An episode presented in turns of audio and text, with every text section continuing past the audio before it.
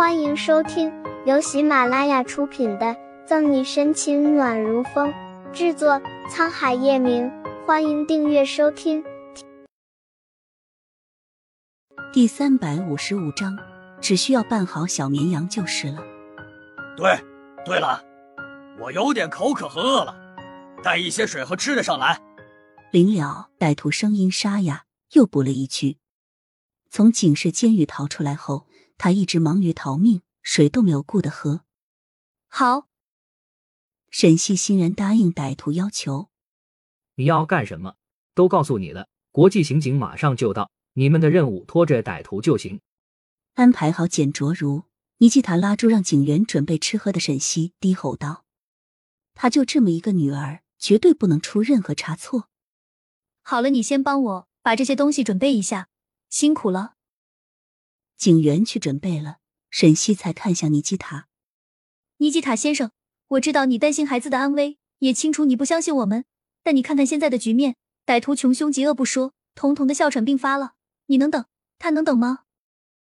要不是杨局刚刚打电话来交代过，沈西真想直接把尼基塔打晕带走。经沈西这么一说，尼基塔板着脸沉默了。不得不承认，他关心则乱。沈西说的这么简单的问题，他都忽略了。虽然心里同意沈西说的，尼基塔还是怀疑他的能力。我凭什么相信你？那请问尼基塔先生，现在你还能相信谁？等国际刑警来吗？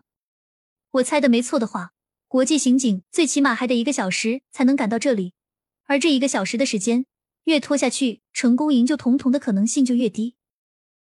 沈西有点冒火了。这老头看着一把年纪，怎么连这点道理都不懂？眼看着沈西和尼基塔要吵起来，张琪急忙过来打圆场。沈队消消气，尼基塔先生也是担心童童的安全吗？沈队，你要的东西准备好了。这时，前去买吃喝的警员回来了，手里还拿着一根注射器。这是我从医生那里拿的麻醉药。要不要注射在里面？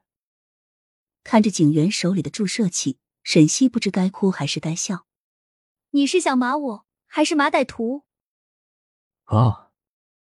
警员一脸奇怪，拿着注射器走也不是，留也不是。旁边的张琪恨不得拍死自己的猪队友，瞪了他一眼：“你是不是傻？”接过水和吃的，沈西揉揉眉心，放软声音。尼基塔先生，你放心，我一定会把童童安然无恙的带出来。置身处境的想想，沈西能理解尼基塔作为一个父亲的心情。换作是他的孩子被劫持，时时处于危险当中，他也会崩溃的。好，我相信你一次，但童童出半点问题，我都会让你付出沉重的代价。沉默半晌，尼基塔松开了沈西。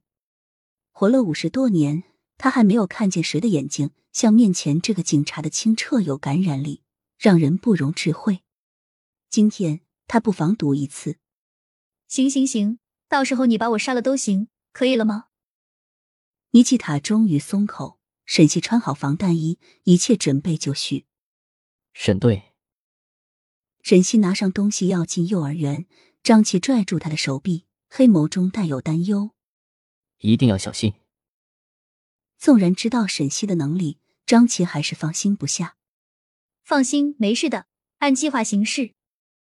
别开张琪的手，沈西给他一个放心的笑，然后跨进幼儿园的大门。你先站在那里，别动。走进幼儿园，从窗帘缝隙里探视外面情况的歹徒警惕的打量着沈西，看他是否有什么不对。沈西很听歹徒的话，站在那里没动。这个时候，他只需要扮好小绵羊就是了。